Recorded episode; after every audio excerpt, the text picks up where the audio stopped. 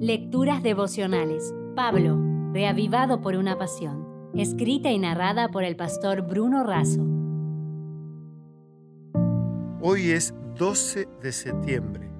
Yo te estaré mirando. En Primera de Tesalonicenses 2:11 leemos: También sabéis de qué modo, como el Padre a sus hijos, exhortábamos y consolábamos a cada uno de vosotros. Con la fidelidad de un administrador, Pablo sabe que el mensaje es propiedad de Dios, no le pertenece, le ha sido confiado en calidad de préstamo, por eso lo defiende, lo protege y hace un uso adecuado. No es un dinero para guardar ni un tesoro para esconder, es necesario invertir el capital, producir y hacerlo crecer.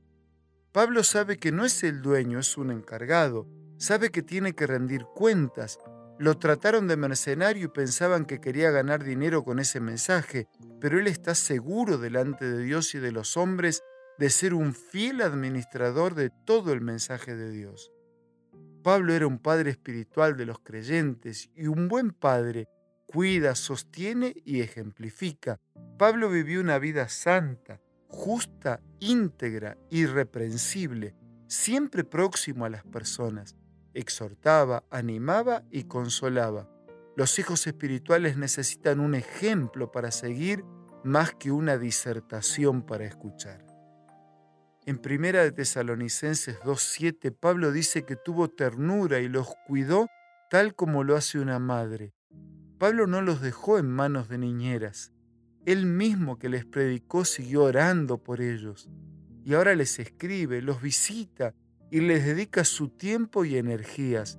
Fue amoroso, paciente y perseverante. Mi madre fue una mujer luchadora.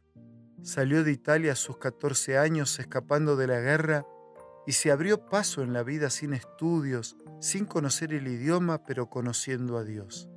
En la fábrica donde trabajaba le daban unas galletas para su almuerzo. En vez de comerlas, las traía a casa para mi hermano y para mí. La he visto trabajar incluso ayudando a mi padre a construir la casa. Ahora quiero detenerme en un detalle. Ella me llevaba todos los días de la mano hasta la escuela que distaba a unos 700 metros de nuestra casa. Lo hizo hasta aquel día en que me ayudó a cruzar la avenida, me colocó en la vereda que iba directo a la escuela ya sin otras calles que cruzar, y me dijo, ve tranquilo, yo te estaré mirando. Y así fue. Caminé solo sabiendo que lo hacía bajo la atenta mirada de mi madre. Cada vez que giraba la cabeza allí estaba ella acompañándome con su mirada, con la fidelidad de un administrador, la protección de un padre y el amor de una madre. Caminemos rumbo a la eternidad bajo la atenta mirada de Dios.